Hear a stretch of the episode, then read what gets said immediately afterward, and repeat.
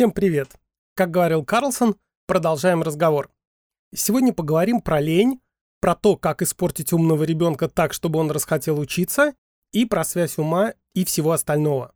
Потому что если человек тупит, не факт, что он идиот. Может быть, проблема в другом. Давайте разбираться.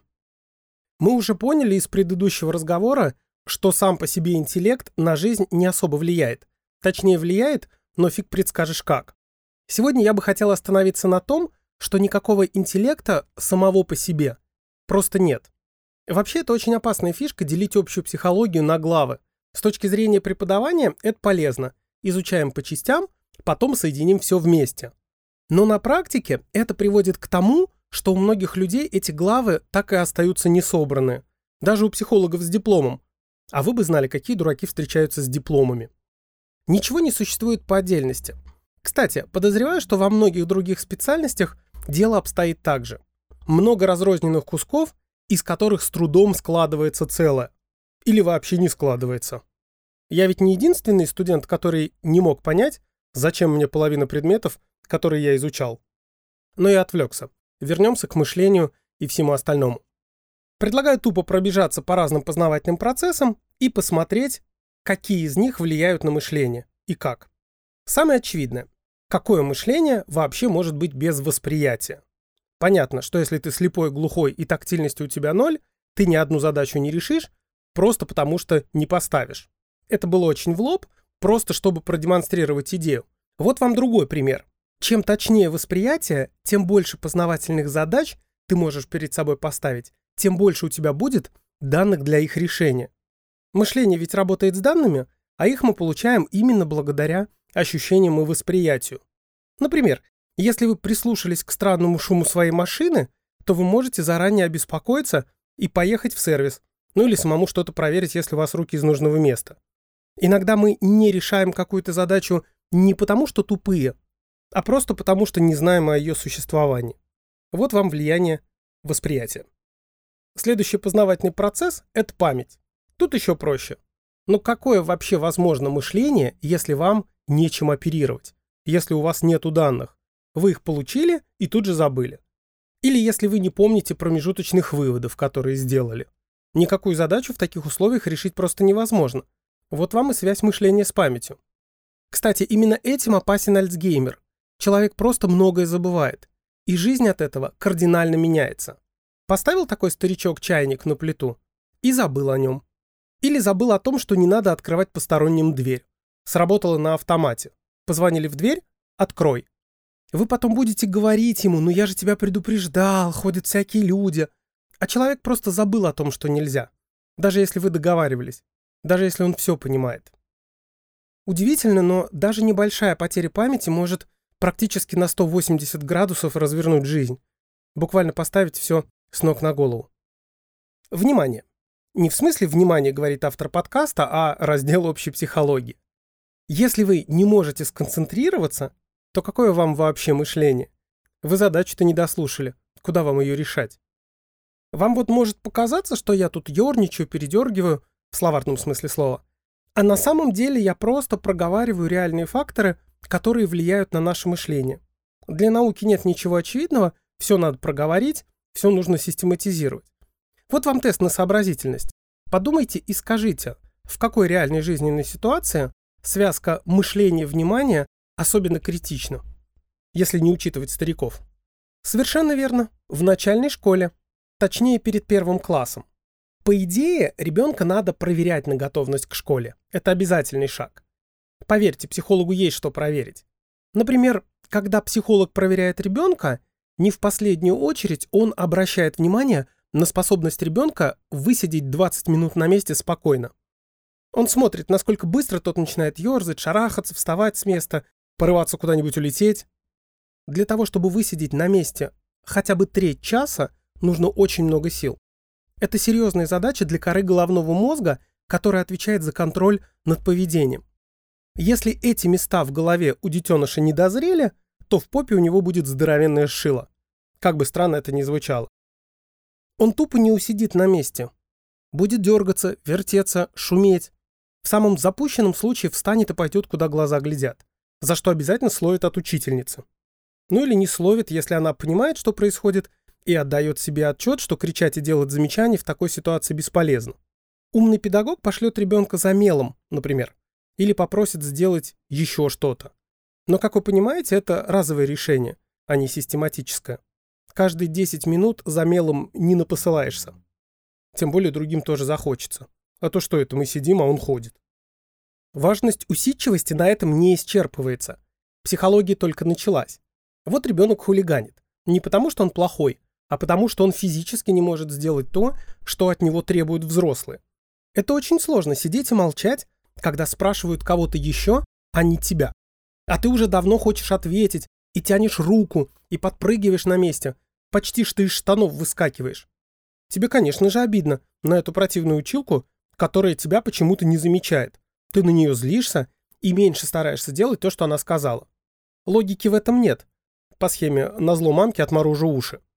От этого учительница на ребенка еще больше злится. Она, конечно, понимает, что как, и старается держать себя в руках, но никаких же нервов не хватает. Кстати, чтобы не питать иллюзий, злятся на неугомонного ребенка не только учитель, но и одноклассники, которым он мешает и отвлекает, подталкивает, дергает. Понятно, что про успеваемость в такой ситуации можно не говорить. Потому что если не дослушал ни объяснения, ни задания, значит не понял ни материала, ни что нужно делать. Фиг в таких условиях преуспеешь. В начальной школе вряд ли будут задания прям как в пятом классе. Там все рассчитано для мелких. Но все равно, для мелких, которые могут высидеть хотя бы 30 минут. Или сколько там идет урок у первоклашек. В результате ребенок просто перестает любить школу. Если поначалу ему было еще интересно, там все такое новое, прикольное, то теперь это место, где сидят упыри-одноклассники и ведьма-училка. Сами делают не пойми что, и из-под него хотят чего-то невразумительного. А у тебя вдобавок еще и не получается. Желание учиться пропадает намертво. Вот вам и проблемы с мотивацией. И сколько бы ни говорили ребенку родителя, что в школе интересно, он там был. Плавали, знаем. Так что в школу ребенка надо отдавать не по факту достижения 6 или 7 лет, а по степени его педагогической готовности. И туда входит не только способность высидеть 20 минут, но и много что еще. Впрочем, про это мы как-нибудь потом поговорим. Вот и получается, что школьная успешность зависит от всего вместе взятого. И памяти, и внимания, и восприятия, и возможности усидеть на месте. И пусть вас не удивляет, что я перескочил с мышления на успешность. Будем честны, вряд ли вас интересует мышление само по себе. Оно интересует нас в разрезе жизни. Еще одна ситуация, когда сильно сдают и внимание, и память, и восприятие, и которая касается не только детей, а всех нас, это усталость. Когда ты устал, думается очень и очень так себе. Поэтому еще раз. Мышление отдельно не существует. Это гносеологическая абстракция. Тут как в сказке про Винни-Пуха. Мышление и все-все-все. Мы сейчас говорили о ребенке, которому расхотелось учиться. То есть речь в чистом виде идет про мотивацию. Давайте про нее еще пару слов. Не вдаваясь в тонкости, мотивация – это желание делать то, что надо. Учиться, работать. Мотив – это смысл, который мы для себя видим. Работа с мотивами – это всегда работа со смыслами. Если очень простыми словами, то мотив – это то, ради чего. Ради чего ты учишься? Или работаешь? С работой, кстати, проще, чем с учебой. Если спросить, нафига ты работаешь, то большая часть людей, особенно по молодости, скажет, чтобы выжить ради зарплаты, ради независимости. А вот студентам в этом смысле гораздо сложнее, потому что диплом, который вам якобы поможет трудоустроиться, дадут, дай бог, через 4 года, а то и вовсе через 6 лет. То ли дело зарплата, капает каждый месяц или даже каждые две недели. Студентам сложнее упираться здесь и сейчас ради не пойми чего, неизвестно когда. Поэтому так и отличается успешность в разных предметах. Предметы различаются не только потому, интересны они или нет, но и потому критерию, как эта фигня мне в жизни может пригодиться. Если это сложный предмет, ну нужный, то ничего, силы находятся. Ну ничего страшного.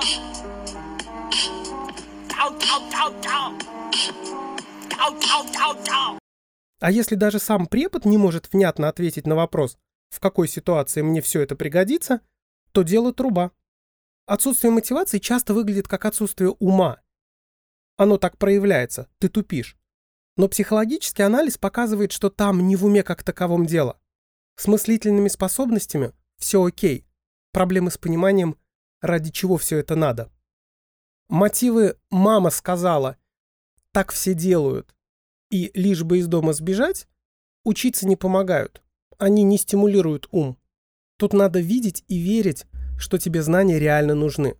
Вот вам и мотивация. Как только студент верит, может быть даже напрасно, кстати, что ему это пригодится, у него активизируются все остальные силы. И усидчивость, и память, и внимание, и восприятие, и мышление. Видите, как интересно получается? Казалось бы, есть мышление, про него даже глава в учебнике написана, но нет, это кажемость. Вместо мышления есть живое, нерасчленимое единство разных сторон. Раз уж заговорили про усидчивость, давайте пару слов про лень. Есть шутливое определение, которое по факту оказалось не такой уж шуткой. Сейчас расскажу.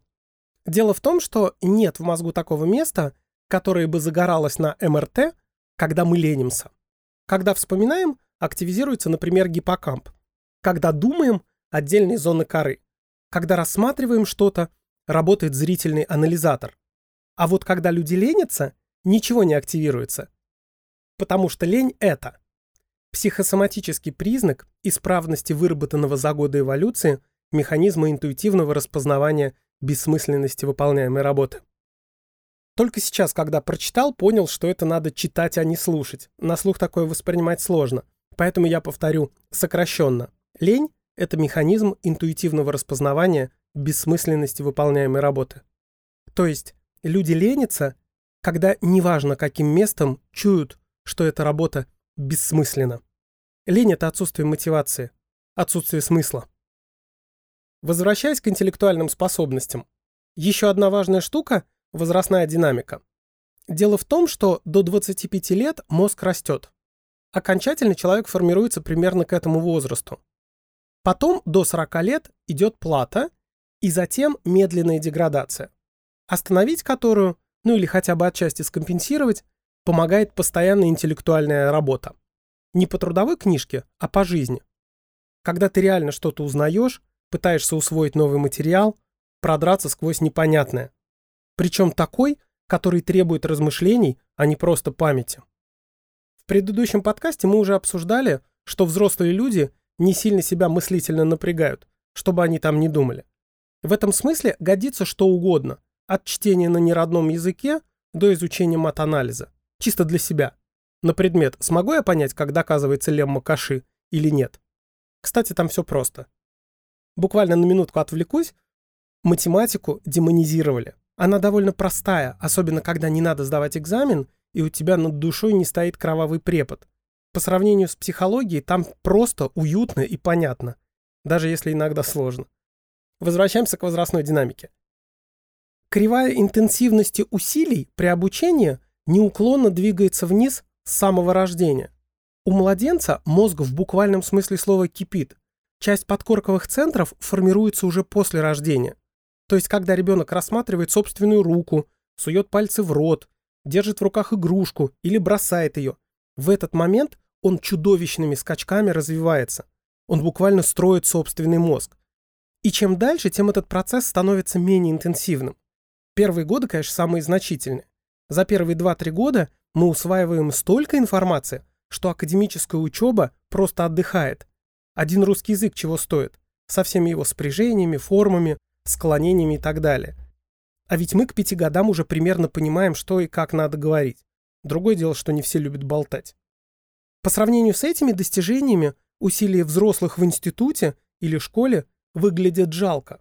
Те самые взрослые, которые сразу после института дали себе слово ничему не учиться и сдержали свое слово, умственно отсталые по сравнению с пятилетками, если оценивать количество усилий, которые они прикладывают к учебе. Возвращаясь к профилактике Альцгеймера, надо читать, смотреть что-то умное, требующее напряжения ума. Совершенно неважно что, главное шевелить извилинами. Стопроцентной гарантии это, конечно, не даст, кто знает, какая у кого генетика, но лишним точно не будет. Очень обидно, но я забыл, кто именно был автором этого прикольного проекта. То ли Горький, не писатель, а сайт, то ли Арзамас, Проект, а не город. Не помню подробностей, но идея была в том, чтобы просто взять и прочитать, например, диалоги Платона или Государя Макиавелли или книгу опытов Монтэня. Что-то непростое с историей. Не маленькое и желательно ценное. Надо было читать, даже если ты не особо понимаешь прочитанное. Просто читай и читай. Что-то ты все равно поймешь.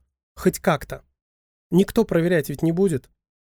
Причем важно было не цедить в день по две страницы, а прочитать за несколько дней. И да, важная деталь.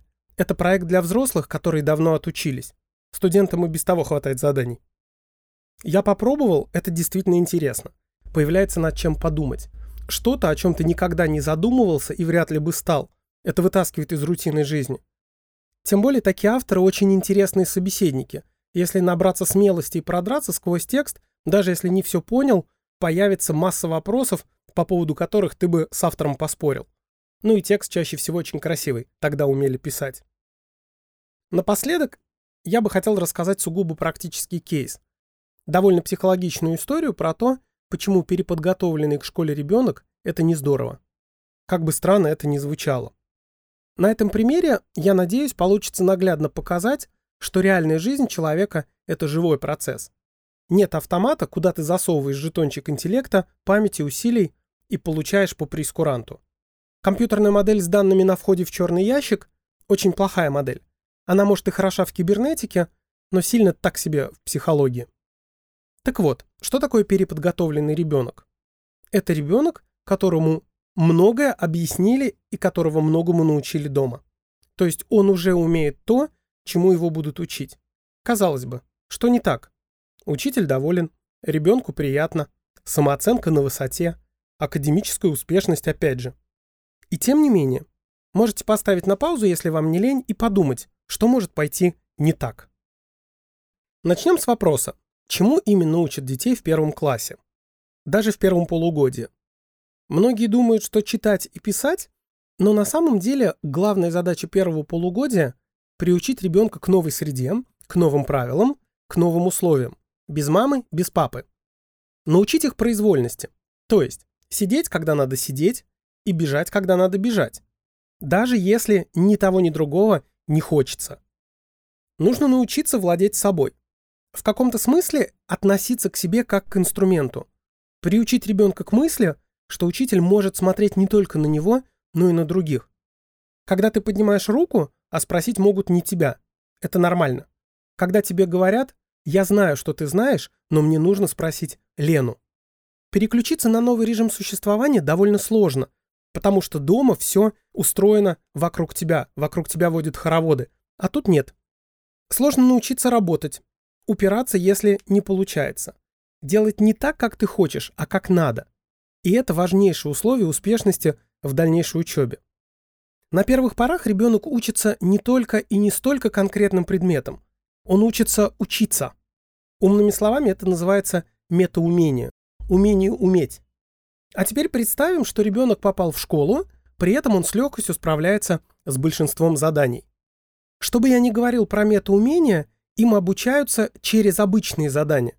Только на конкретных задачах учить буквы, писать крючки можно научиться метаумениям, терпению, выдержке, инструментальности. И вот ребенку дают задание, а он уже все. Он все сделал. Что в этом плохого? Давайте смотреть. Его хвалят, но дальше ему надо делать что-то, а он уже все сделал. Хорошо, если ребенок тихий и просто совершенствуется в том, что уже умеет. А если нет? А если ему скучно делать одно и то же? Тем более то, что у него давно получается. Другие учатся, им интересно, они преодолевают сложности и радуются успехам. А нашему вундеркинду скучно. Он шалит, тем самым злит учительницу. Но это ладно. Самое страшное, он привыкает к тому, что ему все дается легко. Что учиться – это значит всегда получать похвалу, свысока смотреть на других и пинать балду. Кстати, про других детей. Вундеркинд их отвлекает, потому что ему скучно. А если он еще немножко вредный и не прочь позадаваться, то он может подначивать всех остальных. Мол, это же просто, вот смотрите. Что, конечно же, не добавляет ему популярности. Уже в этот момент и учителя, и одноклассники смотрят на него с легким неодобрением. А ведь все только началось. Жизнь-то не стоит на месте. Рано или поздно наступает тот момент, когда знания и умения, которые он принес из дома, заканчиваются. Начинаются трудовые будни. Может, даже в одно слово. Трудовые будни. Надо работать, упираться, даже если не получается. А наш ребенок уже привык к похвалам. Привык к тому, что переделывать ничего не надо. Теперь он впервые стал, как его сверстники. Хуже того, роли поменялись. Они за это время научились не только тому, чему их учили, но и выдрессировали сами себя. Они привыкли работать. И теперь имеют отличную возможность свысока смотреть на недавнего зазнайку. Кстати, учительница тоже нет-нет да спросит, ну как же так, Петенька? Так раньше хорошо получалось. И нашему герою перестает нравиться учиться. Он думает, что я тут забыл? Одни уроды вокруг. Да не нужны мне эти ваши буквы, цифры или что там. Да ну вас всех. Его можно понять. Одно дело вместе со всеми идти, спотыкаться, падать, подниматься и снова идти. Совсем другое – делать это в противофазе. В противофазе всем. Одному очень сложно. Понятно, что я рассматриваю самый плохой вариант с незрелой учительницей, невыдержанным главным героем, который позволял себе насмешки над одноклассниками, которые теперь получили возможность ответить ему тем же. Безусловно, бывают более мягкие варианты и вовсе без последствий. Но кому хочется рисковать? Механизм, я надеюсь, ясен. Как и вывод. Не надо делать из ребенка вундеркинда. Более чем вероятно, что это приведет к проблемам. Потому что учеба – это сложный процесс, в котором участвует сам ребенок, одноклассники, учителя и родители. И процесс этот имеет свою динамику и законы развития. Одного интеллекта мало для того, чтобы нормально учиться и успевать в жизни. Давайте подытожим. Первое. Нет никакого мышления отдельно от других познавательных процессов. Восприятия, памяти, внимания, и все они завязаны на мотивацию. Под мотивацией понимается осмысленность происходящего. Если смысла не видишь, то откровенно тупишь. После мы немножко поговорили про лень, про возрастную динамику. Пришли к выводу, что чем старше, тем меньше люди учатся. Пару слов сказали о профилактике Альцгеймера. И, наконец, говорили про то, почему плохо быть переподготовленным первоклассником. Как итог, понимание того, что ум – это не такая простая штука, чтобы к ней можно было приложить хоть какую-то измерительную палочку. Впрочем, про IQ мы ругались в предыдущем выпуске. На сегодня все. Спасибо за внимание. До новых записей. Не болейте.